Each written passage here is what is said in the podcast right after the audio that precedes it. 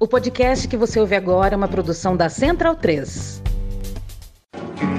Cristo Redentor, braços abertos sobre a Guanabara.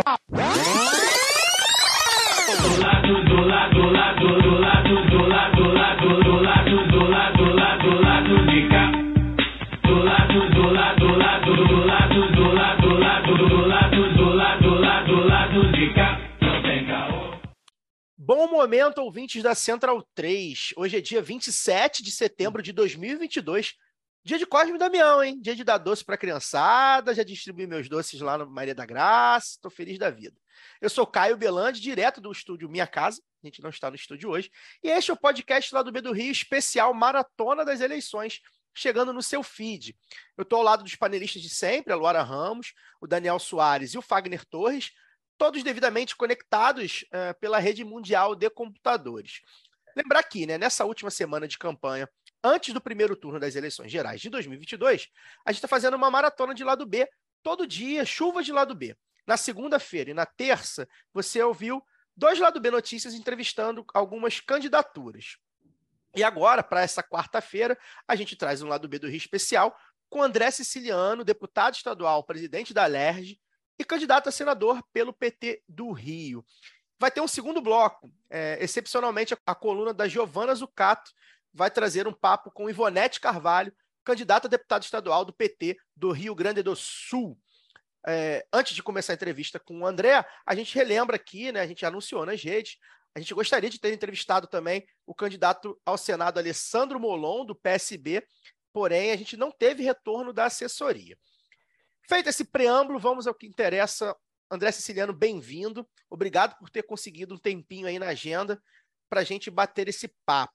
É, você está na política já há bastante tempo, tendo sido candidato pela primeira vez lá em 96 à prefeitura de Paracambi. É, depois chegou a ficar na suplência para deputado estadual em 98, assumiu uma cadeira até finalmente vencer para prefeito de Paracambi. Voltou para a LERJ em 2010, onde está até hoje, há cinco anos como presidente, primeiro interino, em 2017, depois eleito em 2019, correto?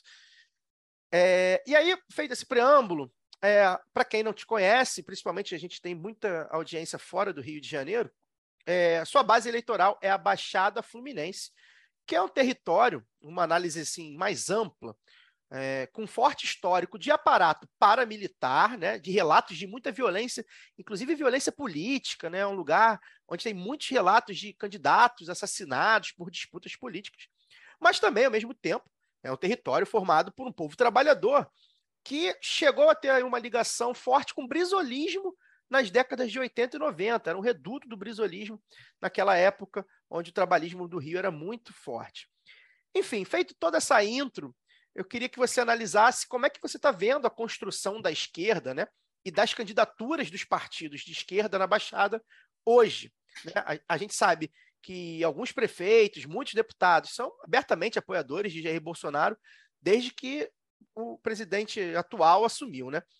Então eu queria saber de você como é que é ser uma voz diferente, né? Que tenta mostrar que outro projeto político na Baixada Fluminense é possível. Bem-vindo.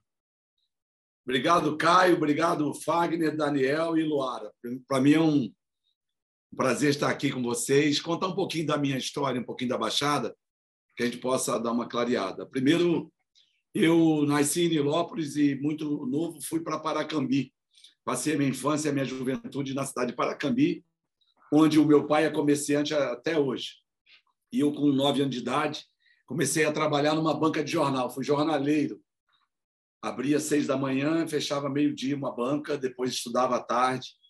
Depois, a minha rotina era banca de jornal, estudo, depois ficava com um tio meu, que tinha uma loja grande na cidade de Paracambi, meu tio Mário.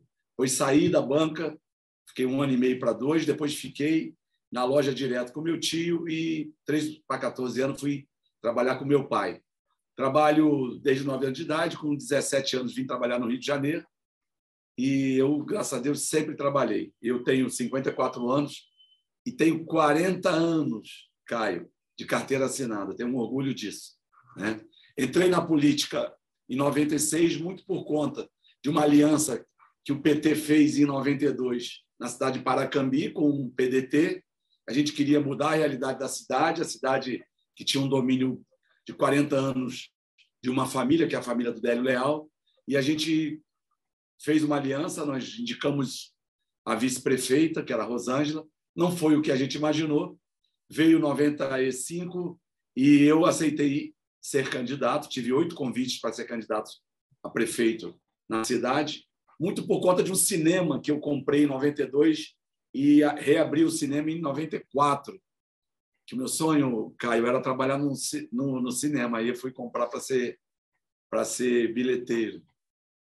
E aí, em 95, eu tive oito convites para ser candidato a prefeito, de partidos diferentes, e a gente chamou o pessoal nosso, do PT, candidatos a vereadores, e perdi a eleição por 97 votos no ano de 96, a primeira eleição que eu disputei. Nunca tinha sido candidato a nada.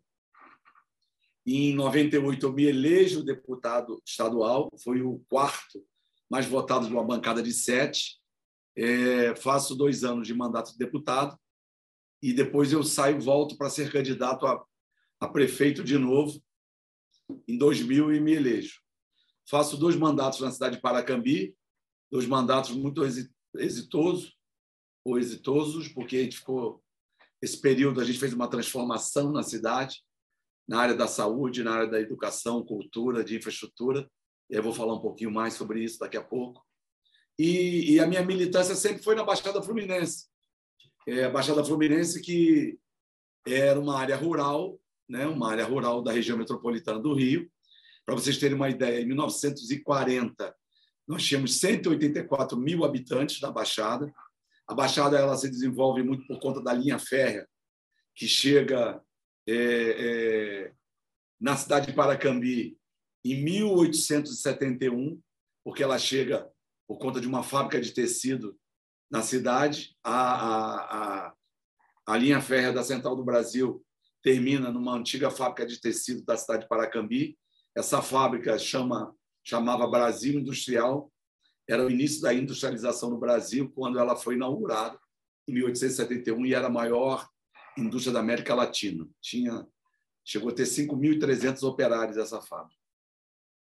Então, a cidade nas, nas, na, na, no entorno da Vila Operária da fábrica. Mas, então, em 1940, a Baixada Fluminense tinha 184 mil habitantes. 40 anos depois, Caio, 1980, 2 milhões e 500 mil habitantes. Em 40 anos, ela explode. E ela cresce desordenadamente, ela cresce sem infraestrutura, sem saneamento, ela cresce é, é, por conta da linha férrea, por conta muito por Nova Iguaçu, e Nova Iguaçu, que era muito grande, depois os municípios vão se, se emancipando. E agora, no último censo, é, corrigido até 2020, que nós estamos desde 2010 sem censo, é estimado uma população de 3 milhões e 900 mil habitantes. 3 milhões e 900 mil habitantes. Então, ela sai de 184 em 1940 para, para 2 milhões e meio em 1980, em 40 anos. Então, você imagina os problemas que a Baixada ainda tem. Né? Mas, como você disse, é um povo trabalhador, um povo ordeiro. A Baixada Fluminense já tinha um estigma de ter, na década de 80, é, grupos de extermínio, mas agora, por volta de 2010, 2015, que a violência explode na Baixada.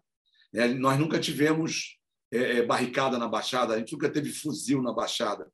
Tinha na década de 80 e até período de 90, sim, grupos de extermínio. É, é, justiceiro. E não era milicianos, era mesmo policiais, era pessoal da mais é, é, é, da área de todas as áreas, mas muito envolvendo policiais. Então eu a gente faz um mandato de 2001 2008.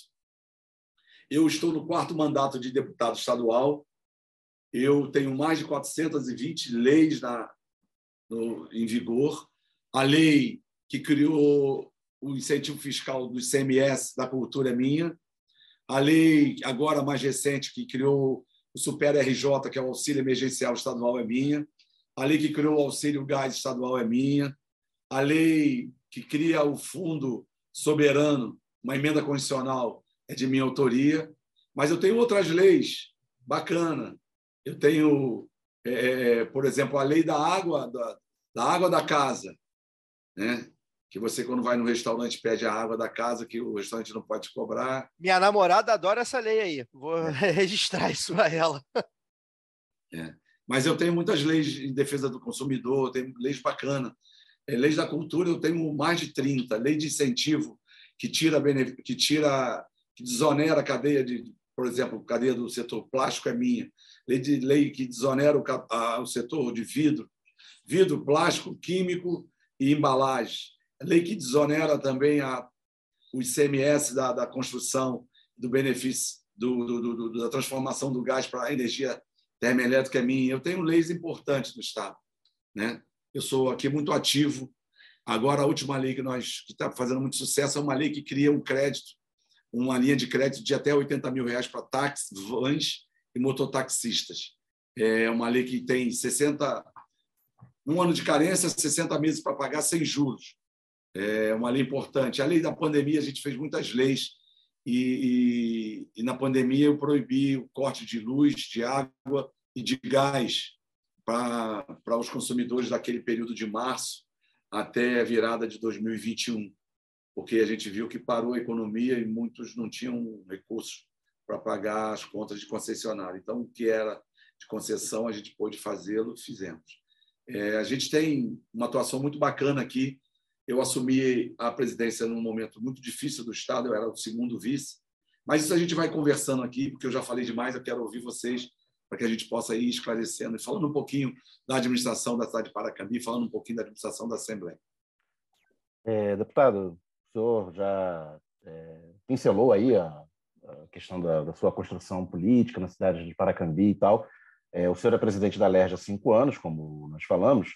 Ainda assim, a maior parte do povo do, do estado do Rio de Janeiro não, não conhece, né? não, não, não conhece a sua história. É, queria que você falasse mais detalhadamente como foi construir uma candidatura a prefeito pelo Partido dos Trabalhadores numa cidade como Paracambi, uma cidade de franja urbana, né, que está ali no limite da região metropolitana com a região serrana, que não tinha nenhuma tradição de esquerda, não tinha uma grande tradição é, de associativismo, que costuma ser origem né, das, das candidaturas de esquerda, né, do movimento sindical, estudantil, movimentos comunitários. Então, como foi construir essa candidatura nos anos 90, na, num cenário em que do governo Fernando Henrique ainda não era governo Lula, ainda, que, que poderia ter facilitado essa construção. E como foi governar essa cidade por oito anos, uma cidade que o senhor mesmo falou que era dominada por uma família há, há 40 anos, e que, quais os papéis da, das alianças com, com forças locais é, já existentes nessa cidade para a viabilidade desse governo?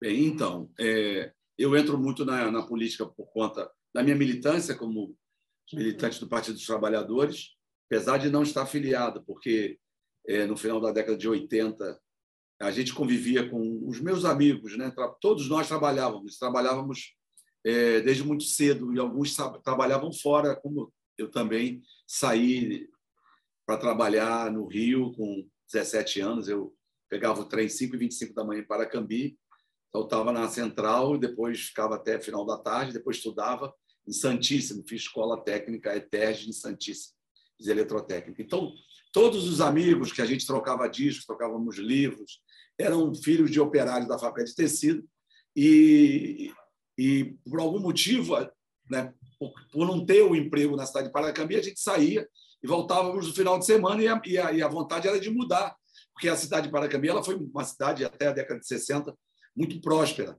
Ela tinha duas grandes fábricas de tecido, ela tinha um alto forno, ela tinha um hospital que era o Doutoreiras, um hospital que chegou a ter 2.500 leitos, e, e o, o Délio Leal dizia que só o, ICM, o ISS do Doutoreiras pagava a folha salarial da prefeitura, para vocês terem uma ideia como era poderosa.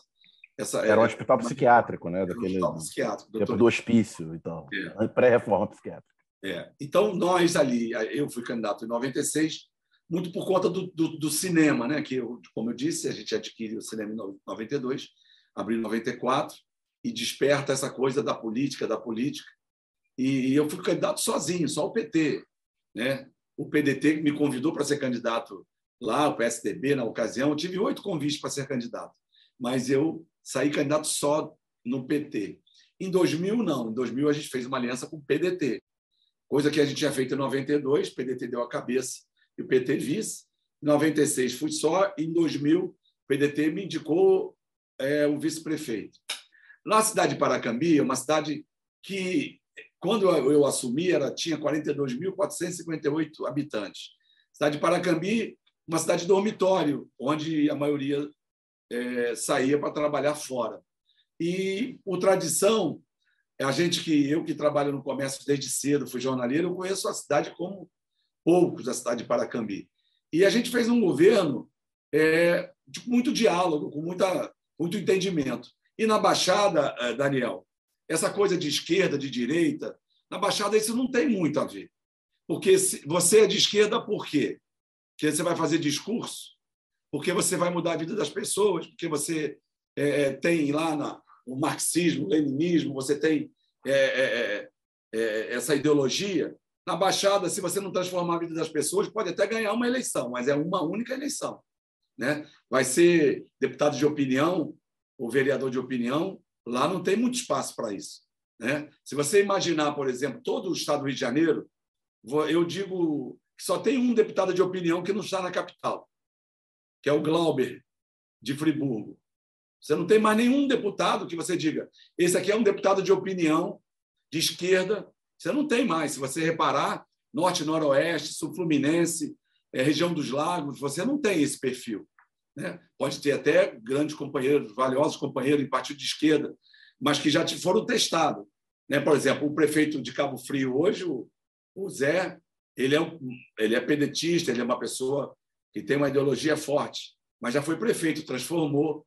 Então, essa coisa do discurso, eu digo sempre aqui que a coisa mais fácil no parlamento é fazer discurso e votar contra tudo. Porque você vota contra tudo, você não se compromete com nada.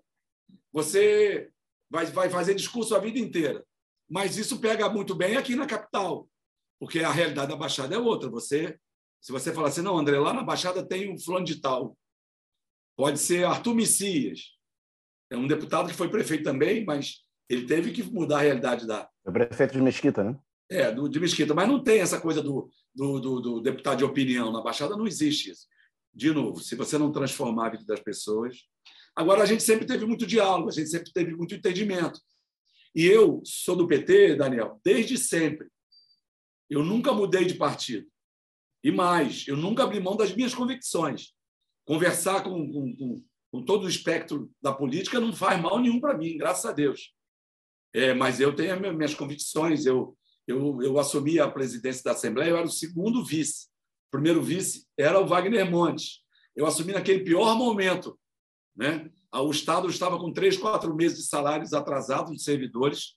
É, a área da segurança ainda recebia no, mês, seguinte, mas no 15 dia útil, o que aconteceu no Espírito Santo, quando a Polícia Militar não sai para as ruas, a gente estava na iminência de acontecer no Estado do Rio de Janeiro, porque as mulheres dos policiais já estavam fazendo piquete nas, na, na porta dos quartéis, não é isso? Nas portas.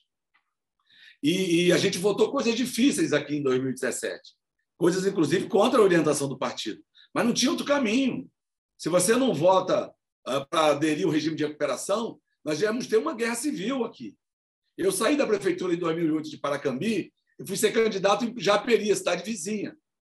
Né? A cidade de Japeri ela viveu 2015 e vive ainda hoje mais tranquila, mas viveu nesse período de 2015 a 2020 guerra de facções. É, comando vinha, atacava uma área de uma facção, morria 15, 20 garotos de 14, 16, 17 anos. Passado dois, três dias, vinham, entravam na outra área, matavam 15, 10 garotos de 14, 15, 16 anos. Então, se a polícia sai das ruas naquele momento, em 2017, nós íamos ter uma guerra civil. O que aconteceu no Espírito Santo, que em 14 dias morreram mais de 100, a gente já tem 48 horas na Baixada Fluminense, por conta da guerra das facções. Então, eu que já estive do outro lado do balcão como, como executivo, a gente sabe, tem responsabilidade. Então, eu, eu, como eu disse, voltamos coisas difíceis na Assembleia para o Estado aderir ao regime, para poder botar os salários em dia, e o Estado vive um momento diferente. Né? Eu, quando assumi em 2017, administrativamente, eu já vinha assumindo É, já desde 16, o plenário, mais de 90% das vezes eu, eu presidi em 16 e próprio 17, mas a partir de um período de 17, a gente é, tem também o compromisso de administrar a Assembleia. Né? E nesse período que a gente ficou à frente da Assembleia, a gente mudou muito a Assembleia. É, mudamos alguns procedimentos internos, adotamos pregão é, eletrônico, a gente dá mais transparência aos gabinetes, a gente faz uma autonomia financeira aos gabinetes, a exemplo do que acontece na Câmara. É, a gente dá autonomia aos mandatos, que é coisa fundamental, porque muitas das vezes, até o período que, que eu não, não, não, não tinha assumido internamente, você, para ter um bloco de papel, você tinha que pedir o presidente. Para você ter um computador, era o presidente. Para você requisitar alguém para o gabinete, era o presidente. Então, a gente conseguiu modificar o perfil. É, é vou dizer que a, a, mudamos a Assembleia, porque a Assembleia é o reflexo da sociedade. Né? Mas a gente tirou a Assembleia das páginas policiais, nesse período que eu estou à frente da Assembleia. Com muita autonomia, com muito. É, economizando recursos públicos, a gente fez um corte duro de corte de pessoal 2018, 19, 20, 21. A gente é, é, põe todos os, os, gabinetes no portal da transparência, a gente modifica, a gente muda. Né? Eu administrei uma obra é, que foi a obra do Banerjão, não sei se você conhece, Daniel, que é o antigo sede do Banerj. Né? A gente o plenário agora está lá, né? É de, de 43 mil metros quadrados. Uma obra que é um retrofit que, pela legislação, você poderia aditivar o valor em até 50% do valor licitado. E, e, o que nós aditivamos nesse período da obra, 5,76%.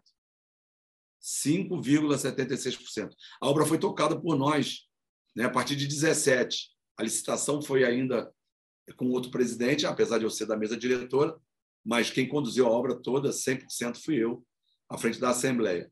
E, como eu disse antes, eu tenho é, é, é, é, muitas leis, a gente tem aqui uma percepção bacana, é, temos leis importantes que a gente vai falando aqui ao longo. Tá? Mas a questão da Baixada é diferente. A Baixada, essa coisa do discurso na Baixada não vai. A Baixada você tem que transformar a vida das pessoas.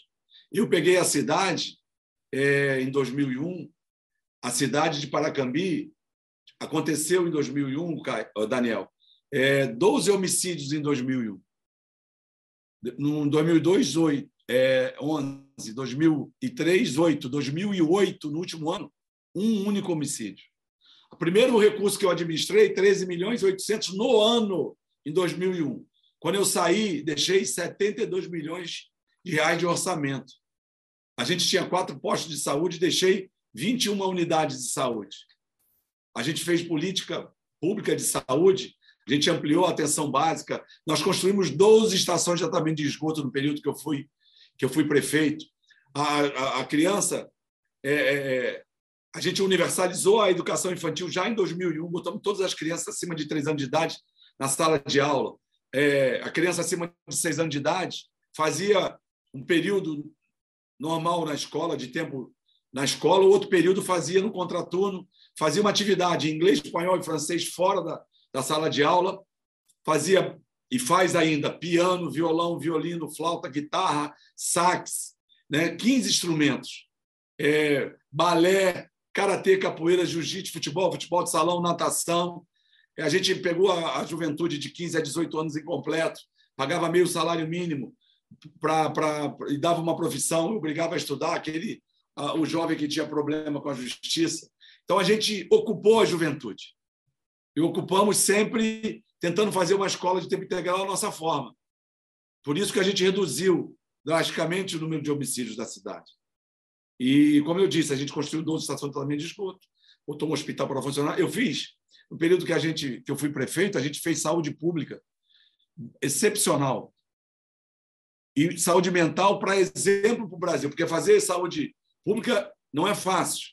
Porque quando você faz atenção básica, quando você amplia a sua rede, quando você põe para funcionar o hospital, os municípios do entorno que não têm atenção, que não têm hospital, você, você assume a demanda toda da região. Agora, fazer saúde mental, mais ainda. E a gente foi exemplo para o Brasil. A gente fez uma intervenção no, no, no, no Hospital Psiquiátrico Doutoreiras de Paracambi, o hospital que era um símbolo é, do manicômio no Brasil.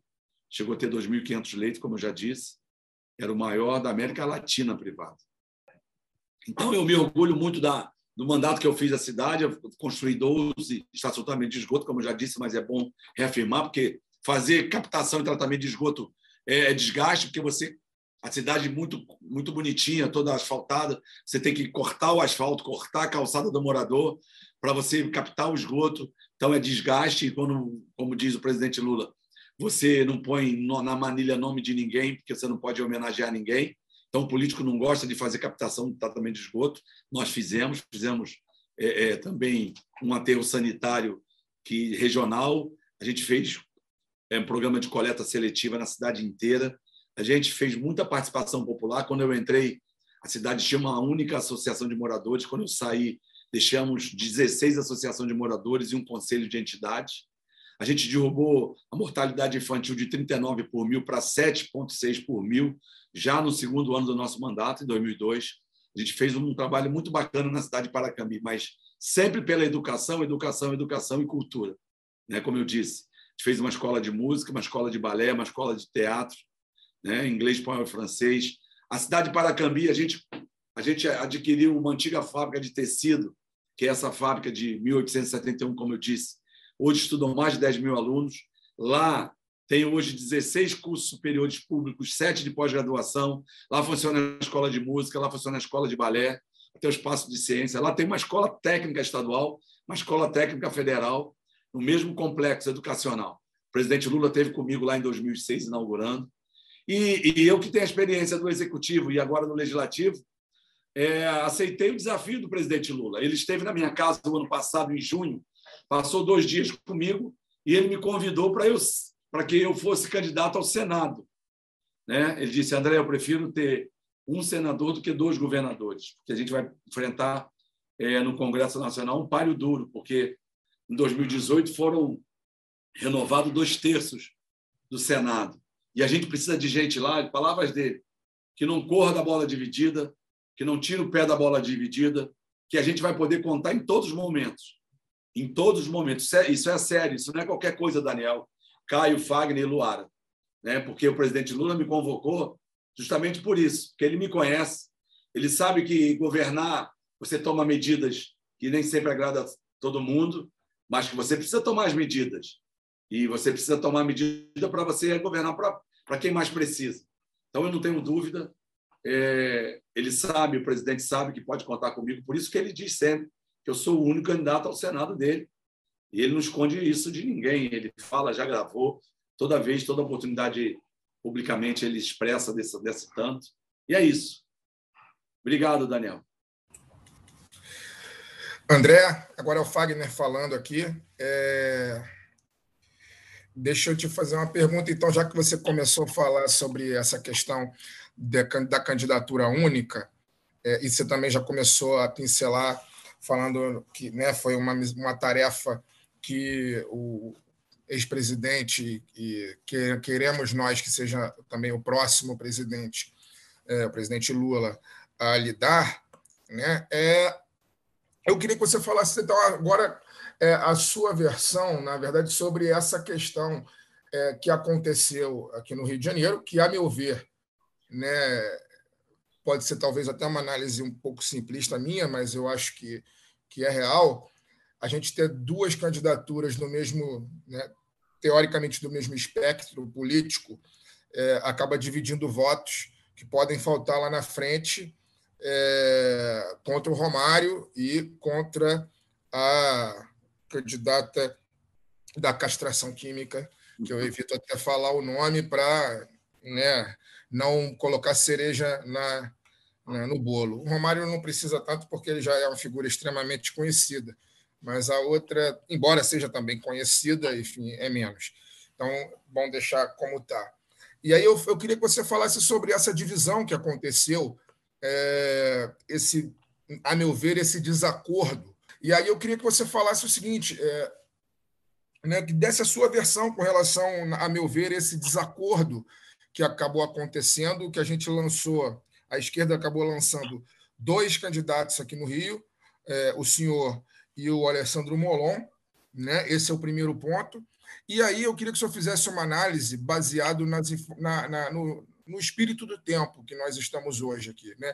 Hoje, nacionalmente, existe uma campanha muito grande de, de, de, de pedido de voto útil no presidente Lula para que acabe a eleição no primeiro turno, e a gente espera que acabe. Não seria uma contradição é, levando em consideração, obviamente, as pesquisas que, no momento, indicam que o Molon está à sua frente, ainda que por uma margem pequena né, na pesquisa. A gente é, não seria uma contradição pedir votos para o senhor, é, uma vez que o Molon aparece na frente na pesquisa e a gente está pedindo é, voto útil para o meu cenário eleitoral para que o Lula entre no primeiro turno. Queria que o senhor falasse sobre essa questão, sobre essa divisão e sobre esse momento atual mesmo é, das candidaturas. Obrigado. É, primeiro, Fagner, a eleição para o Senado ela nem começou ainda, ela vai começar, ao meu ver, a partir de quinta-feira. Se você fizer uma comparação, que o meu número vai estar em três ou quatro grandes partidos, isso me dá uns 10, 15% de votos, você já vai ver que eu tenho muito mais chance do que o Bolon. Segundo, 86% do, do, do, do, eleitor não me conhece, apesar de eu estar na, estar na presidência da Assembleia de quatro, quatro mandatos. Né, o eleitor, é, é fato, a pesquisa me aponta isso. E eram, eram 92%. É, é, na última pesquisa que eu li, de 12% que me conhece muito, dos 100% dos 12%, eu tinha mais de 60%. Né? Então, eu tinha 7,5%. Então, é, essa coisa do, do, do, Senado, isso aí a gente tem que voltar um pouquinho. 2018, o César Maia ficou na frente até quinta-feira da pesquisa. Ficou em terceiro. A nossa Dilma chegou a ter 53% dos votos em Minas Gerais. E ela ficou em quarto lá. É, se nós voltarmos em 2006, no sábado da eleição de 2006, a Jandira tinha 14% na frente do, do, do Dornelles. E o Dornelles põe 700 mil votos no domingo na, na frente da Jandira. Então, a eleição do, do Senado é uma eleição atípica. É o último voto que o eleitor, o eleitor define. Está muito ligado na questão nacional, está muito polarizado. E é, um pouco ainda no governador, quase nada em deputado estadual e federal. E nada no, no Senado. Em relação à candidatura das duas candidaturas, primeiro, o meu partido fez um acordo com o PSB, onde o PSB indicaria o candidato a governador e nós indicaríamos o senador. Isso foi um acordo que foi descumprido pela direção nacional do PSB. Né? E quando você faz um acordo, você soma, né? porque o Freixo é do PSB, o Molon é do PSB. E aí o César Maia não é nem do PT nem do PSB. O que, que ia caber nessa aliança ao PT? O PSB não tem um vereador na região metropolitana do Rio, o, o, o Fagner. Então, essa coisa do PSB aí de querer tudo, e na minha opinião é mais aqui ao estado do Rio de Janeiro do que nacional, porque foi o acordo não foi cumprido, isso é fato. Diz o Freixo que, tem, que tinha um acordo com o Molon, uma vez que ele viabilizasse a candidatura dele, que um seria majoritário e o outro seria proporcional. Então, de novo, diz o Freixo, e o Freixo deu essa entrevista, e aí o Molon diz: não, eu não tenho nenhum acordo com o PT. E aí aponta para o PT do Rio. É verdade, ele nunca teve acordo com o PT do Rio. Ele teve acordo com o Freixo, e, e a minha direção do meu partido tinha um acordo com a direção do PSB. Isso para mim é muito, muito claro. E nós fizemos pela primeira vez uma aliança grande no estado do Rio de Janeiro, à frente esquerda. Mas aí é uma questão de vaidade pessoal sobrepôs essa aliança. Agora, isso já passou, vamos olhar para frente. Eu não tenho dúvida. Eu vou ganhar a eleição e vocês vão ver no domingo. Vamos ganhar a eleição porque a gente tem capilaridade, porque eu conheço todas as regiões do Estado, eu conheço todos os problemas do Estado, eu conheço é, todos os, os 92 municípios, não conheço todos os prefeitos, mas mais de 90% eu conheço. Estou muito familiarizado com os problemas e mais ainda com as soluções. Que a gente, esse tempo que a gente ficou à frente da Assembleia Legislativa, esse que vive o governo do Estado Hoje não tem nada, nenhuma ação do governador, não tem uma medida de, de austeridade desde que assumiu. Tudo o que foi feito foi feito via Assembleia. A exemplo por exemplo, do Super RJ, que ele, ele, ele usou no primeiro programa, exemplo do debate que ele foi, quando ele diz é, que tirou, que reduziu o ICMS dos bares e restaurantes. A lei é minha. A lei é minha, que reduziu o ICMS dos bares e restaurantes. Tudo bem, ele é governador e sancionou. É, como algumas ele, ele, ele, ele veta e a gente derruba. Né? Estou falando aqui mal dele, estou só dizendo o seguinte: tudo que está aí, fruto do trabalho que a gente fez na Assembleia. Não o André, todo o conjunto de parlamentares. Não foi só do André. Isso aí é fruto desde 2017, das medidas difíceis que nós tomamos, das votações com a Assembleia cercada ao som de bomba de efeito moral, bala de borracha, gás de pimenta, tiro, porrada e bomba. Esse momento que o Rio vive, vive por conta das, das medidas tomadas em 17, 18, 19. Né? Então, é, eu me sinto preparado, eu me acho preparado para disputar a vaga do Senado. E outra coisa, chega de fazer discurso. A gente quer transformação, a gente quer parlamentar que defenda o Rio de Janeiro. Porque, como eu disse, fazer discurso é a coisa mais fácil no parlamento. Você não se compromete com nada, faz discurso e vota contra. Né? Então, o meu partido tinha um acordo com o PSB que não foi cumprido, mas isso já é coisa do passado. Eu vou ganhar a eleição, você vai ver. Um apoio seu, Fagner. Candidato, aqui é Luara falando. Luara. E eu quero manter é, um pouco nesse, nesse debate, mas mais especificamente aí falando sobre o PT do Rio de Janeiro, né? PT que é, acaba, nos últimos anos aí, perdendo um pouco de essa referência da esquerda, se for pensar, por exemplo, na eleição de deputado é, federal, o partido teve menos voto do que o candidato mais votado do PSOL, por exemplo, que foi o Freixo, né? É, na eleição também para deputado para deputados estaduais, o PT fica com ali a mesma, mais ou menos a mesma porcentagem de votos do PDT e também atrás do partido mais de referência aí do campo progressista, do campo da esquerda. E a minha, a minha pergunta mais específica é como é que o senhor avalia essa fragmentação do Partido dos Trabalhadores no Rio de Janeiro e quais os desafios agora para driblar isso nessa reta final de campanha, né? Com essa coisa das pesquisas que o senhor já citou, é, também com a, a, os acordos aí na a, coisa da federação, né? De, de, outros partidos, como é que está isso? Como é que seria para poder driblar isso aí? Qual, qual é a estratégia nessa reta final? O que, que você pode abrir para a gente aí? O Luara, a gente tem que ver aquele momento de 18, né? Era um massacre contra o meu partido. Era um massacre. Então, fazer comparações, o pessoal tirou a opção de ser um partido do parlamento, de ser um partido de opinião. E, e aí, quando vai para executivo, como agora o Freixo está vivendo, vive as contradições do, do, do, do, da proporcionalidade. Então, o meu partido vai eleger seis deputados federais, no mínimo, e no mínimo seis deputados é, é, estaduais. Você pode anotar isso aí e depois me cobrar, Luar. Seis estaduais e seis federais. Tá? O momento é outro. Né? Nós fomos perseguidos, implaca... perseguidos implacavelmente. O Lula estava tava preso. O Lula foi preso para não ser candidato. Então, não dá para comparar a opção de, do partido de esquerda do PSOL o PT. Eu respeito muito. Né? E, e você pode fazer a pergunta para eles lá que convivem comigo no parlamento. Como não foi lá esse período que está lá? O pessoal é presidente da Comissão de Educação, que não é pouca coisa, presidente da Comissão de Direitos Humanos, presidente da Comissão de Cultura, presidente da Comissão de Trabalho. Tem comissão especial. E a gente, a gente, a gente deu protagonismo para os mandatos, todos os mandatos, de direita, de esquerda, de centro, todos. Aqui estou pontuando o pessoal, mas poderia falar dos outros também. Então, essa questão da, da eleição, eleição você não faz um acordo com, com os iguais. Você, quando o Freixo vai buscar o César, busca a experiência do César ter sido pre, de prefeito, né? Então, você está muito claro, Luara, o, o, acordo foi descumprido. Isso, isso, isso já passou. Falar que quem tem está na frente, você vai ver o resultado de domingo. Aí você vai ver depois quem vai estar na frente, né? Porque fazer discurso é a coisa mais fácil que tem no parlamento. Volto a falar de novo.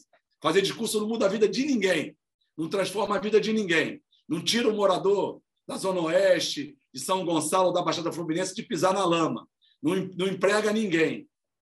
Então, isso, para mim, é muito tranquilo. Eu tenho meus posicionamentos, respeito todos os espectros políticos, convivo e, e, e, e, tenho relação com todos, né? mas essa coisa de falar de, de, de, de, de, de pesquisa para para o, Senado, isso é besteira, porque isso é fugir do acordo, é fugir do compromisso que tinha e, e, e correu, porque é vaidade pessoal. Ali é pura vaidade.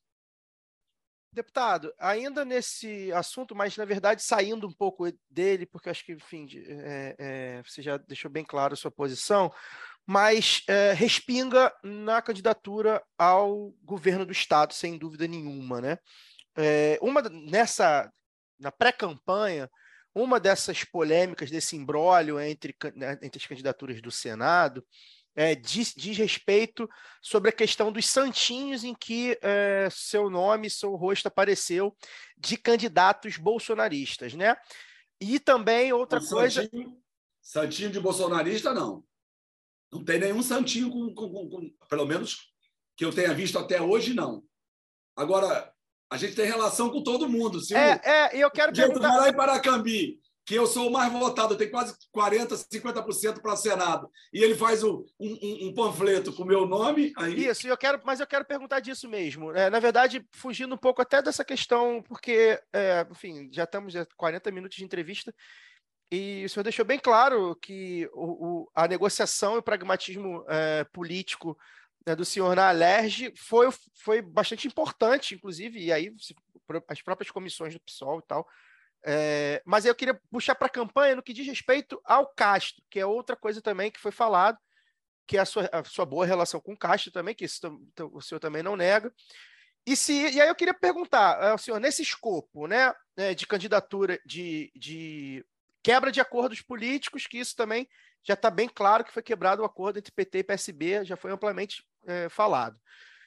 E, ao mesmo tempo, a eleição de Lula, importantíssimo eleger Lula, e é importantíssimo Lula ter uh, muitos votos na Baixada, ganhar o Rio de Janeiro, que é um lugar muito onde o Bolsonaro ainda divide muitos votos. E nesse escopo, ainda a eleição do Marcelo Freixo, como é que ficou a candidatura do Marcelo Freixo, ao passo que, é, por muitas vezes, né, a, é, a candidatura do Marcelo Freixo pareceu, e aí você me corrija se, se eu estiver é, é, falando algo, uma análise errada, pareceu ter ficado escanteado exatamente por isso. Então eu queria que você falasse assim, como é que o senhor vê hoje agora, né? A gente está chegando na reta final, a campanha praticamente, enfim, hoje até tem o, o debate, a campanha já praticamente vai se encerrando, uma campanha curta por causa da, da, da modificação da lei e tudo mais. Como é que você vê, é, qual o balanço que você faz da sua campanha é, que ao mesmo tempo é a, é a chapa do Lula, você é o senador do Lula, isso está muito claro desde o começo, e o governador, o Freixo, é o governador do Lula há muito tempo, o Lula abraçou o Freixo há muito tempo. Como é que você está vendo essa, essa, essa campanha em conjunto? Você acha que ficou deteriorado por causa uh, dessa quebra de, de acordo? É, você acha que essa união que a esquerda conseguiu com, com vários dos partidos de esquerda inédito até, que o Freixo mesmo pontua, você acha que, que de repente ficou é, é, é, quebrada nessa né? essa união? Não, não, ela poderia ter sido mais. Fragilizada. É, fragilizada, ela poderia ter sido de, de fato um pouco mais coesa por causa dessa quebra de, de acordo. Queria que você assim, me falasse um balanço assim, de, de como você viu essa coisa de a gente precisa eleger um senador que não é o Romário, acho que isso está muito claro é, o senador do Lula, importantíssimo, senador que, que vote com Lula, que esteja com Lula para o que der e vier, que a gente sabe que, que é, a gente acredita que é o caso do senhor, e ao mesmo tempo eleger o Freixo, é, sabendo que o Cláudio Castro é um aliado do Bolsonaro, do partido do Bolsonaro, pelo menos até agora. Queria que você fizesse esse, esse, esse, esse cenário para a gente, como é que você tem desenhado isso aí, faltando tão pouco para os votos serem computados? Bem, é, é, Caio, primeiro, claro que sempre prejudica, né? Você tem uma divisão, prejudica. Mas em relação ao, ao Cláudio Castro, eu tenho uma relação boa com ele, mas nem por isso eu deixei de fazer campanha para o Freixo, nem por isso ele deixou de fazer campanha para o Romário, nem por isso ele leva o Romário em todo lugar. É porque as pessoas confundem e querem confundir o eleitor, porque eles, eles, eles acham que fazer discurso muda a vida dos outros. Eu não acho. Eu acho que o que muda a vida dos outros é você pegar a mão na massa você ter responsabilidade. A política é isso, ter responsabilidade. O Freixo está indo bem, com as suas dificuldades, com suas contradições, porque, como eu disse, o pessoal é, é, é, optou, na minha opinião, por ser um partido do parlamento. E aí, quando você vai para uma campanha majoritária, tem as contradições do tempo que você fez discurso, do tempo que você defendeu as posições, e é assim. E a política é boa por isso. Né? O Freixo tentou vir para o centro e, e haja visto o próprio vice dele, mas, mas a eleição é eleição, não tem nada ainda. É, o, o Castro está na máquina, o Castro tem viveu um momento, um boom no Estado, arrecadação, né? E, como eu disse, é, ele não fez nada. Então, tudo fruto do que a gente fez em 17, 18 e principalmente em 19. Então, é máquina, muita máquina, mais o recurso da venda da SEDAI. Não é fácil você ir contra a máquina. Eu mesmo cheguei a ter 60 e poucos prefeitos, 70 prefeitos me apoiando. Mas vem, vem a campanha, cada um vai para o seu lado, cada um corre para onde vai. E com muito dinheiro, muitas obras, mas é a política, a gente precisa ter os nossos posicionamentos. Eu não tenho dúvida. Nós vamos fazer bonito no domingo e vocês vão ver. Minha pergunta para você é a seguinte: a minha pergunta, André, é porque você mesmo falou na minha primeira resposta com relação ao, ao voto, a, a decisão do eleitor né, para o voto do Senado é, é uma das últimas a ser tomada. Né? E eu acho que isso vai muito, muito provavelmente, inclusive pelo fato é, da grande, da grande maioria da população não, da grande maioria da população não saber de fato o papel do senador, a importância do papel do senador na República e naquilo que ele faz é, que impacta a nossa vida. Né? E aí, então, diante disso, eu queria que você falasse agora de especificamente de propostas para o Senado. É, o que, por que, que o eleitor do Rio de Janeiro é, deve confiar, é, deve, ao estar de frente com a urna, deve confiar e votar em André Siciliano? Porque qual, quais são as propostas é, primeiro, qual é o problema hoje da bancada do Senado e de parte da bancada federal dos deputados? Porque o, nós temos uma tradição do, do, do, do, parlamentar se eleger no Rio de Janeiro, ele chega no Congresso Nacional, ele discute o Brasil e o mundo e não discute o Rio de Janeiro. Isso é fato. Né? O Rio de Janeiro ele vem perdendo há algumas décadas o seu dinamismo econômico. Nós éramos a segunda unidade da federação em empregos na indústria. Hoje nós somos o sexto. O Rio de Janeiro tinha sede de grandes bancos, tinha sede da maior bolsa de valores do Brasil. Hoje nem bolsa de valores nós temos. Então tem uma dificuldade de unidade na bancada, quer seja do Senado e, do, e dos deputados, que nunca se reúnem para defender o Rio de Janeiro. Isso é fato. Isso é fato. O Rio de Janeiro como eu disse, nós, no final da década de 80, nós éramos o segundo estado em empregos na indústria. Hoje nós somos o sexto. Nós, na arrecadação per capita de CMS, somos o 13 terceiro estado da federação, unidade da federação. Então o Rio foi perdendo. Os economistas dizem, alguns, que foi por conta é, da capital que nós perdemos. Né? Imagina uma Brasília dentro do Rio. Outros dizem que foi a fusão do estado da Guanabara com o estado do Rio, que era um estado, um estado é, é, é, rico com um estado pobre. Mas o fato é o seguinte: nós não temos a tradição de unidade no Congresso. Vou dar um exemplo. Foi votado lá no Congresso a obrigação do governo instalar 8 mil megawatts no centro-oeste, norte e nordeste. Quando você obriga a instalar nessas regiões é é, é, é, é, unidade termoelétrica, você tira a competitividade do Rio de Janeiro, porque o gás está aqui no Rio. Né? Isso foi sancionado, virou lei. Agora já passou no, no, no, na Câmara de que obriga o governo a investir 100 bilhões de reais num gasoduto para levar gás para essas regiões. Ora, o gás está no Rio de Janeiro. Nós somos nós produzimos 70% de todo o gás do Brasil. Produzimos mais de 80% de todo o petróleo do Brasil. E aí, você não tem uma unidade na bancada dos deputados e dos senadores para defender o Estado do Rio de Janeiro, esse é um exemplo. Eu não tenho dúvida que o maior problema hoje do Estado do Rio de Janeiro é a fome. É esse desalento onde famílias inteiras estão morando aqui embaixo de marquises na capital. Famílias de toda a região metropolitana moram na capital, embaixo de marquises, em barracas de camping, embaixo de marquises. Mas o nosso problema estrutural é a violência. É essa violência. Porque a violência também afasta investimentos do Estado do Rio de Janeiro.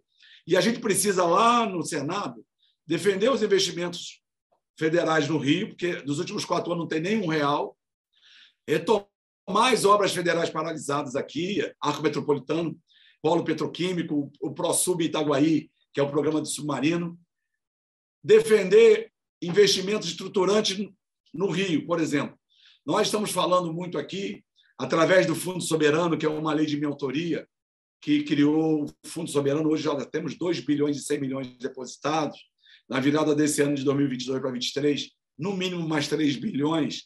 A gente está disputando com São Paulo fazer gás é, do, do, do, do, campo de Bacalhau da Equinor para a Baixada Fluminense em Itaguaí. Isso é um gasoduto de 250 quilômetros, custa 4,9 bilhões de reais. O Fundo Soberano poderá financiar essa obra, poderá fazer PPP e poderá ser um fundo garantidor para os investimentos dessa obra. O que, a gente precisa ter? A gente precisa ter o tomador do gás. Então, o gás passa ali por Santa Cruz. Ali nós temos já duas siderúrgicas, que é a, que é a, a, a Gerdau, que é a a antiga Cosigo, e a Térnio, e temos uma, uma, uma termoelétrica de Furnas, que hoje usa é, óleo combustível para transformar em energia. De 18 milhões de metros cúbicos dia, nós teríamos aí quase 8 milhões de demandas. Agora a gente precisa criar outras demandas para que a gente possa trazer o gás. Qual é a demanda que a gente tem falado muito? É uma planta de fertilizantes aqui na Baixada Fluminense, Itaguaí, que o Brasil importou ano passado mais de 90% de todo o fertilizante utilizado na, na agricultura. É, ali a gente pode ter uma planta é, de beneficiamento de vidro. E com, com gás a gente tem indústria. Quais indústrias empregos? Então a gente precisa falar de desenvolvimento econômico, precisamos falar de oportunidades. E eu não tenho dúvida, porque vai ter. Nós precisamos ter um senador, porque nós temos hoje três que não defendem o Rio, que não fazem nada para o Rio. Agora, tem outro senador lá para fazer discurso, isso chega, né, meu irmão? A gente precisa de pegar, botar a mão na massa e fazer discurso e, e tirar o pé da bola dividida, né? Porque você sabe bem o que eu estou falando.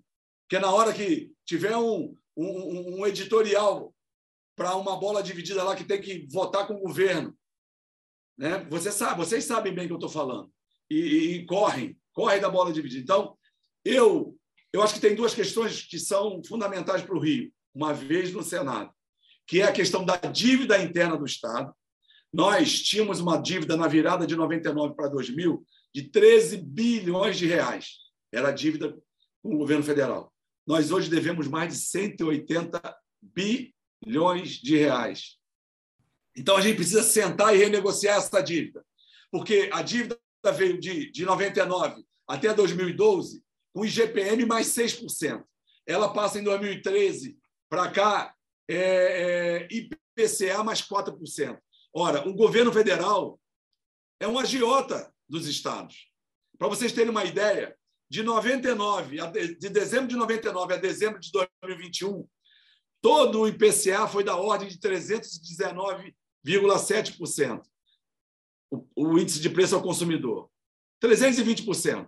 Sabe quanto foi o, a Selic desse período? 1.436%. 1.436%. Essa dívida é impagável. O, o Estado pagou, eh, nos últimos anos, até 17, a média de 9 anos de serviço da dívida. Então, a gente precisa sentar e renegociar essa dívida. Esse é um caso. O segundo caso é a questão dos royalties. Nós estamos por uma liminar em relação a royalties e participação especial. A gente precisa conversar com as bancadas dos outros estados, propor um acordo. Eu acho que um dos acordos, uma das possibilidades, em relação a essa liminar, vocês sabem bem dessa história que eu estou falando, né? Porque nós estamos recebendo royalties de participação por uma liminar da ministra Carmen Lúcia. Por exemplo, foi, na partilha foi o óleo agora é do, é do governo. Então, tem campos, poços que foram licitados com até 80% do óleo para o governo. Temos outros de 75%, temos outros de 35%. A percentual do óleo produzido para o governo. Uma das possibilidades de renegociar a questão da divisão dos royalties é, na minha opinião, tá? Estou falando no meu nome. Você propor uma repartição como a gente faz a repartição do IPI, do imposto de renda em relação à FPE que é o Fundo de Participação Estadual, e o RPM, Fundo de Participação Municipal. O que, que, que é isso? Você arrecada, você divide. Arrecada, divide. Tem a obrigação desses fundos lá de investir em saúde e educação, a gente tem que manter essa obrigatoriedade. Mas não dá para a gente ter o fundo e esse recurso ir para o fundo e não ser dividido com o Brasil, com os estados e com os municípios. Porque senão vai, vai servir só para fazer superávit, como o Fustel hoje. Então a gente precisa de negociar, negociar com as bancadas de outros estados, fazer o um marco temporal das concessões de partilha daqui para frente, porque do jeito que está hoje, se botar para votar, o Rio perde. Né? E eu acho uma temeridade botar para votar, mas a gente precisa construir um acordo para negociar os royalties. E nada melhor que um senador preparado, com experiência de prefeito, experiência no parlamento, para tentar essa negociação. Eu não tenho dúvida disso. A outra questão que a gente precisa discutir é o pacto federativo, porque o que a gente viu agora nos últimos 60 dias, para garantir a reeleição do Bolsonaro, se quebrou o pacto federativo. Foi isso que foi feito. Fez uma PEC de emergência, reduziu o ICMS de, de, de, de mercadorias e produtos, que ninguém está discutindo aqui se tem ou não que, que reduzir. Mas não pode o Congresso Nacional legislar para os estados. Se o Estado, qualquer Estado, não tiver autonomia para legislar sobre o ICMS, é melhor que ele feche. Melhor fechar o Estado. Então, a gente precisa enfrentar a questão dos royalties, enfrentar a questão da dívida pública e a questão da, da, da previdência dos Estados.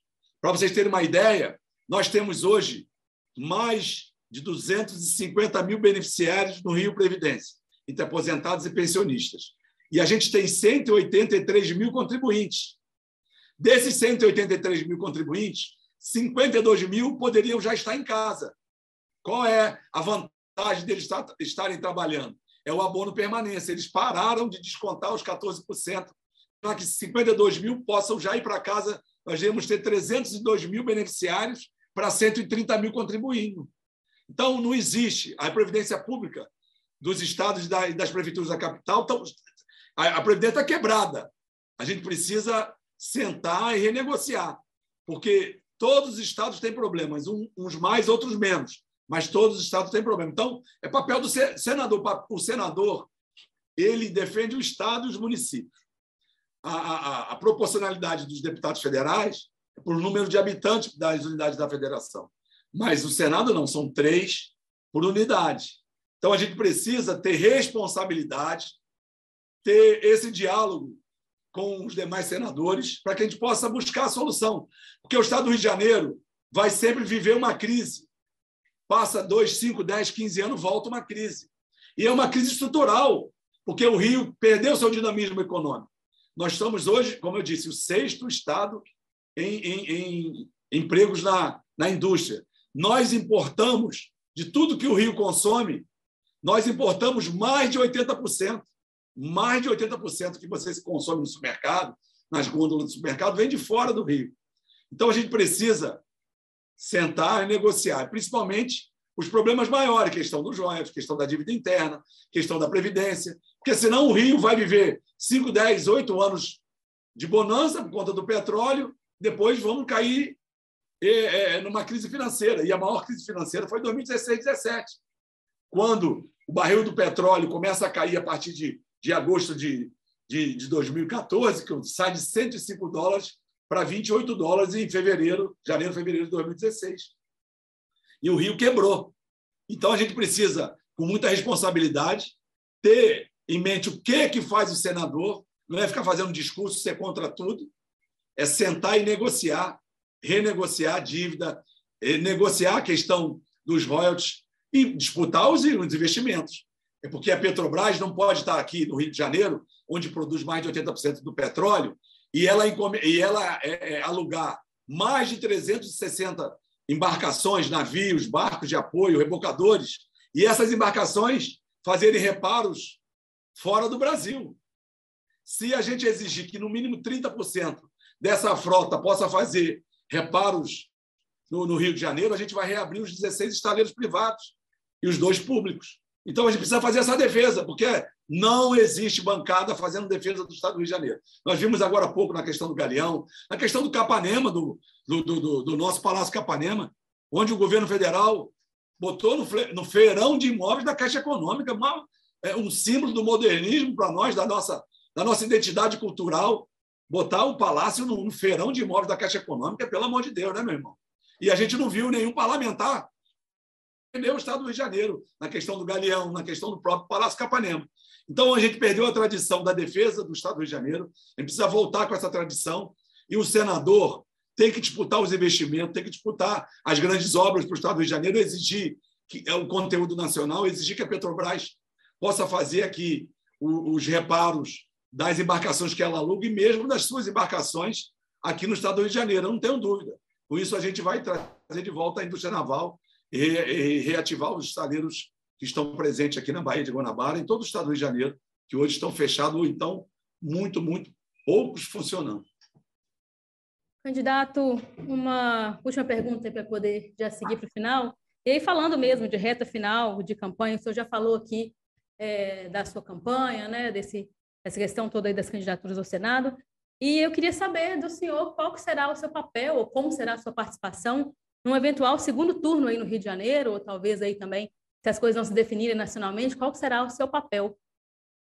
Eu não tenho dúvida que o presidente Lula vai se reeleger, vai se eleger no, no dia 2. Eu não tenho dúvida disso.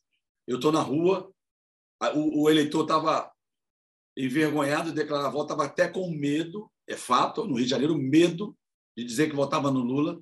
Né? Eu estou vendo isso na rua. É, eu acho que a eleição para o Estado está caminhando para o segundo turno. Né? Não vai mudar nada, eu sou freixo. E a gente vai continuar defendendo o Freixo, apesar que eu acho pouco, pouca conversa, né? pouco eh, diálogo em relação ao programa de governo, em relação à proposição, e a gente está quente aqui discutindo os temas do Rio pela Assembleia Legislativa. É, eu, eu, me sinto, como eu disse, preparado. Eu, eu, eu sei o problema do Norte, do Noroeste, do Sul Fluminense.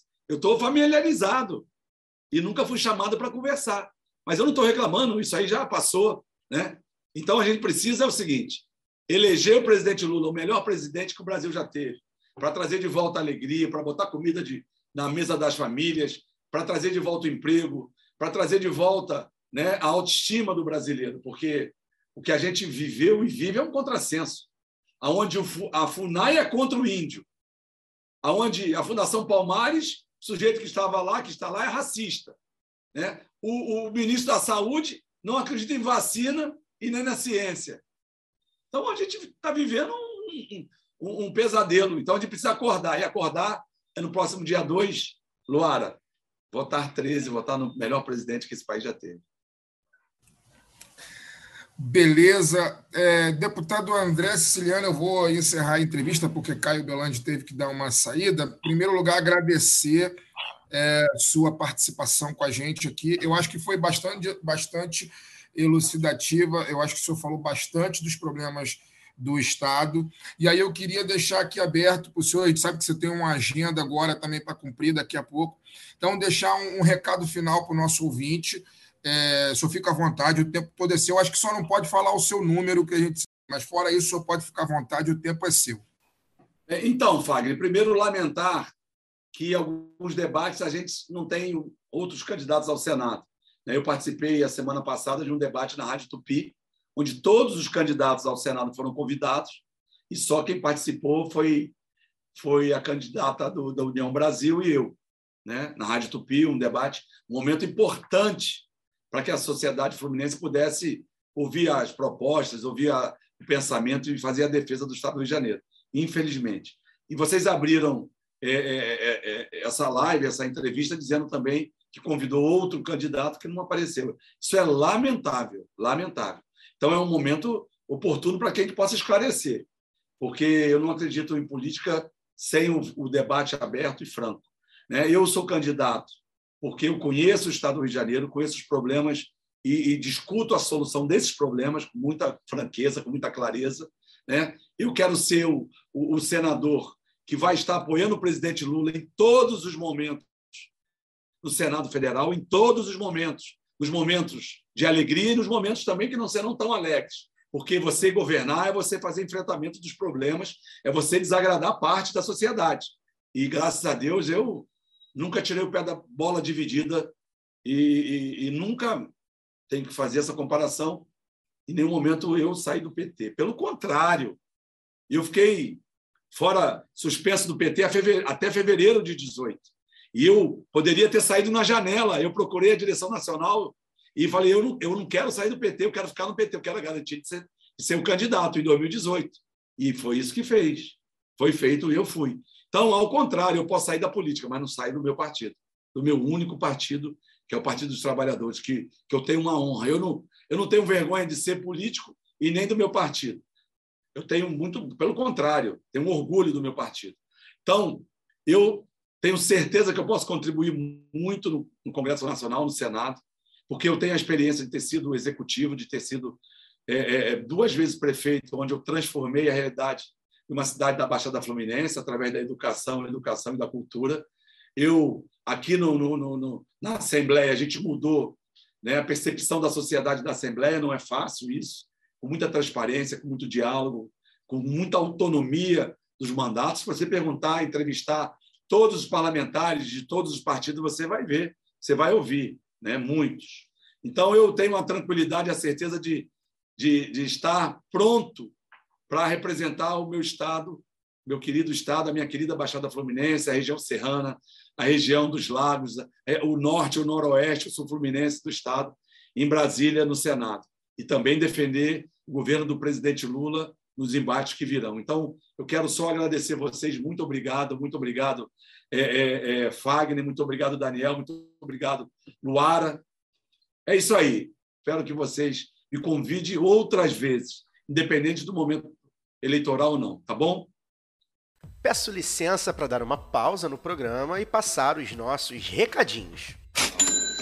Agora, a Aurelo aceita Pix, a primeira e única plataforma que remunera os podcasters a cada play e parceira do lado B, abriu essa nova forma de apoio rápido e fácil. Você apoia o lado B a partir de R$ reais e tem direito a conteúdo exclusivo e pode, de acordo com a faixa de apoio, participar dos sorteios de brindes. Se você já é apoiador pelo Padrinho ou pelo PicPay, migre para Aurelo.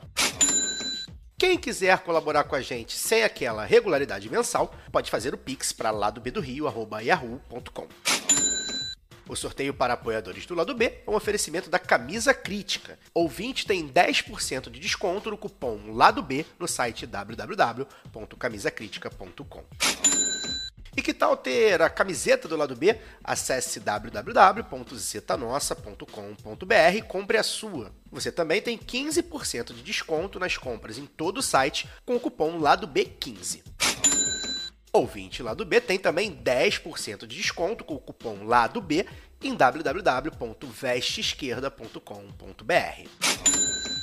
Você pode aprender inglês, espanhol e francês na WeCreate, a escola de idiomas parceira do lado B. Acesse www.wecreateidiomas.com. Siga também nossos parceiros nas redes sociais. Obrigado pela atenção e voltamos ao programa. Agora você fica com a coluna de Giovana Zucato e um papo com Ivonete Carvalho, candidata a deputada estadual do PT do Rio Grande do Sul. Olá pessoal, aqui é Giovana Zucato. Hoje eu vou conversar com a Ivonete Carvalho, que é candidata a deputada estadual no Rio Grande do Sul pelo Partido das Trabalhadoras e dos Trabalhadores. Ivonete, começo te agradecendo é, por disponibilizar teu tempo para o lado B do Rio nessa reta final de campanha, com a agenda super cheia, e já peço para você te apresentar e para falar um pouco da tua trajetória de luta, da tua trajetória de vida, Olá, falar um pouco então da minha trajetória, para que vocês possam me conhecer um pouco e dizer que eu me auto reconheço e me auto-identifico como uma liderança, como uma mulher quilombola, né? Eu sou remanescente do quilombo de Vó Firmina e Maria Ulina, que fica no município de Restinga Seca uh, e da onde é a origem do meu pai, né, da minha avó, neta de benzedeira, de parteira. Tenho muito orgulho dessa minha raiz, por parte da minha mãe, eu sou neta é, de também quilombolas, né? Meu avô é oriundo do quilombo de Cerro do Louro, no município de Restinga Seca. E a minha avó também, né? Uma quilombola, minha avó materna, é, lavadeira, quitandeira, né? Passou a vida toda lavando roupa para fora para sustentar seus filhos, né? E isso, essa raiz, ela me orgulha muito e faz com que todos os dias, né, na minha vida, eu não esqueça dessa minha raiz. Eu vim para a cidade de Santa Maria com 12 anos e a partir daí fui estudar e trabalhar, né? Faço parte, integrei a primeira turma de mulheres da Brigada Militar, primeira turma de soldados PM-FEM em 1987. E sempre militei no movimento social, no movimento negro, no movimento de mulheres. Acredito que só é possível uma sociedade mais justa, mais igualitária, se nós, né, é, todos os dias é, nos inquietar, é, nos sentir incomodado com aquilo que não está nos fazendo bem, aquilo que está nos, nos atingindo. E se os nossos direitos estão sendo violados, nós precisamos resistir, nós precisamos é, combater qualquer, toda e qualquer forma de violação dos nossos direitos. Então, como eu sempre acreditei nisso, sempre tive é, essa, essa visão de mundo de que nós precisamos cada vez mais lutar por justiça, por igualdade, por representatividade, né, por mais espaços. Então, é por isso que a gente continua uh, acreditando né, nesse, num projeto de uma sociedade mais justa, mais igualitária, mais respeitosa né, com as mulheres, com as crianças e os adolescentes né, combatendo toda e qualquer forma de violência. Acredito numa sociedade que é, combata o racismo, que enfrente né, toda e qualquer forma de discriminação. Essas, essas minhas inquietações, ela me levou por vários caminhos, né? É, eu tive a oportunidade em 2000, no ano de 2000, né, devido à minha caminhada, minha militância, eu tive a oportunidade de presidir o Conselho Estadual da População Negra, que é o CODENE. E aí, a partir desta minha experiência de gestão no CODENE, que é o Conselho da População Negra, passei a desenvolver várias ações né, uh, de reconhecimento das comunidades aqui no estado do Rio Grande do Sul, né, das comunidades quilombolas. Naquela época, falando aí de 20 anos atrás, 22 anos atrás, é, as comunidades eram totalmente invisibilizadas, né? tinha um grande grau de invisibilidade, é, não havia esse reconhecimento que há hoje, né? E nós começamos esse trabalho de demarcação, de reconhecimento das comunidades quilombolas do Rio Grande do Sul. Tenho muito orgulho de ter feito parte dessa história. Ainda era governo Olívio Dutra aqui no estado quando nós começamos esse trabalho. Né? E esse trabalho realizado no Rio Grande do Sul, eh, durante o governo Olívio, eh, e teve grande parte, em grande parte, teve o apoio do governo do estado, né? para que as comunidades saíssem da invisibilidade e tivessem o direito, acesso à cidadania, à inclusão social. Eh, esse trabalho fez com que, quando o, o presidente Lula assume lá em 2003, ele chama para primeira-ministra né, da Igualdade Racial, da Promoção da Igualdade Racial, ministra Matilde Ribeiro, e a ministra nos faz um convite para integrar a sua equipe e desenvolver esse projeto é, de defesa e de, de, reconhecimento dos territórios quilombola em todo o Brasil. Né? Essa experiência nos levou aí por um caminho muito importante que foi de conhecer a realidade do povo negro brasileiro, de conhecer a realidade das comunidades tradicionais em todo o território nacional. Né? Então, é, foi uma bagagem assim muito importante para minha trajetória, para minha caminhada, para minha vida política. Né? É, essa experiência de gestora, de, de, de praticamente aí seis anos à frente do programa Brasil Quilombola, ora como gerente de projetos e posteriormente como diretora de projetos, de programas e depois assumi lá no governo Dilma em 2011 assumi a Secretaria Nacional eh, de Política para Povos e Comunidades Tradicionais. Então, um, uma, uma experiência fantástica e, e muito importante pra, de acúmulo político né, para a minha trajetória. Bom, agora eu quero te perguntar sobre como você vê o cenário eleitoral no Rio Grande do Sul. Quais são, na sua opinião, os principais desafios dessa eleição no Estado? Eu, como funcionária pública, né, que sou, eu sou da área da segurança pública, comissária aposentada, né, eu, eu vejo assim um cenário muito complicado, muito, muito deficitário, né, eh, e do ponto de vista da relação com o funcionalismo público, um cenário é, desrespeitoso, né, a relação que o governo do estado vem estabelecendo, principalmente com os professores, né, nós, é, a, a, área da educação é uma das áreas mais sucateadas, é, mais precarizadas. Né? Nós temos aí mais de 40 mil alunos que foram, que ingressaram é, na escola e que estão em situação de vulnerabilidade, com difícil acesso à permanência dentro do ambiente escolar. Nós temos professores e professoras é, desmotivados, né, com, com salários é, defasados, e isso acaba precarizando o sistema educacional, né? É, tanto por parte do educador como dos educandos. Então, acho que nós estamos vivendo um momento muito complicado, muito difícil e muito desafiador no nosso estado do Rio Grande do Sul. É, eu penso que o principal desafio a ser enfrentado no, no nosso estado é, é retomar um projeto democrático e popular para o Rio Grande do Sul.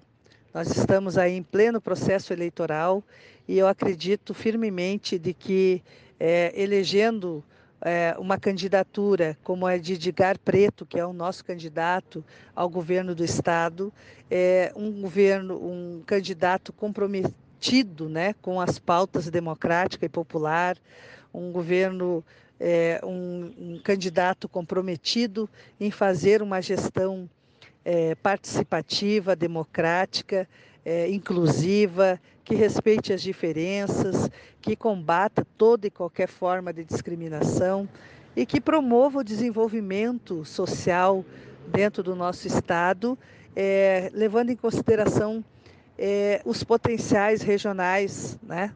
Nós somos um Estado muito rico, mas muito desigual. Né? Ao mesmo tempo que nós temos, somos um celeiro de, de grandes produções de grãos, nós exportamos, inclusive estamos exportando é, grãos, laticínios e, e, e grandes é, produtos da agricultura familiar, mas, no entanto, nós temos fome, né? A fome voltou não só no nosso estado, mas em todo o país. É, é lamentável por, por conta de uma má gestão, né? de uma gestão é, de um governo que só olha para os grandes, para os grandes latifúndios, para os grandes empresários, para os grandes interesses e não olha para aqueles setores mais vulneráveis da sociedade.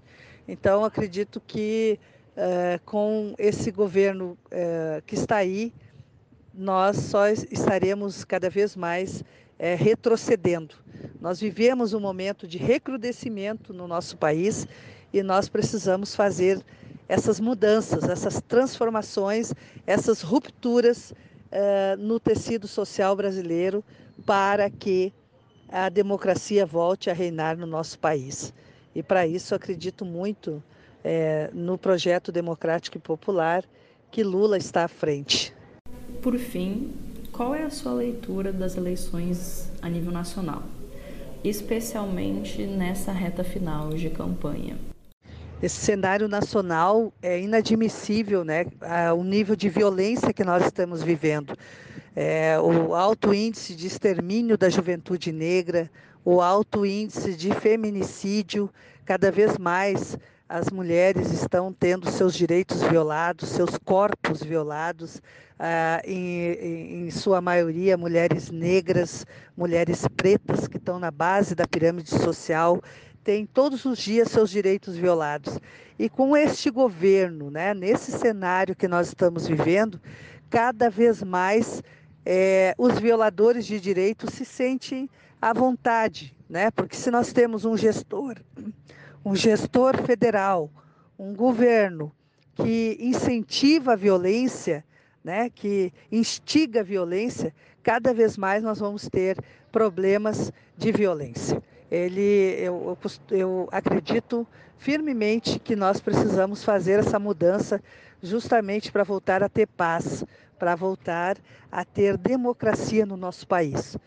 Nós estamos tendo todos os dias os direitos violados. E quem está pagando essa conta são os mais pobres, são os mais vulneráveis, são aqueles que estão na base da pirâmide social. Por isso nós precisamos fazer essa mudança.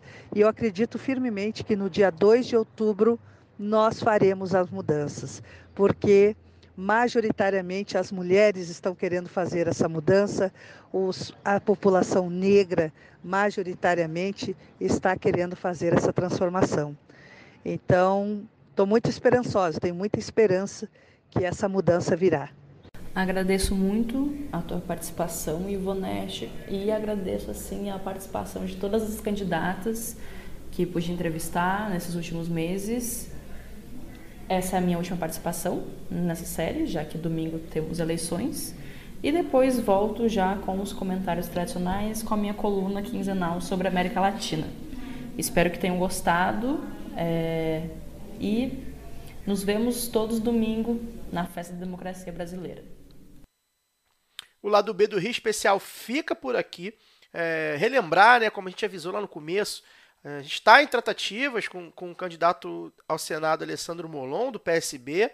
Pode ser que a gente consiga, o tempo está curto, mas enfim, de qualquer forma, na quinta-feira tem mais um episódio especialíssimo. Lembro também que haverá live pós-debate no nosso YouTube. Na sexta, teremos lá do B regular com roletão da pistolagem pré-primeiro turno, surra de lado B. A gente se vê, ou a gente se ouve, ou vocês me ouvem amanhã. Tchau, tchau.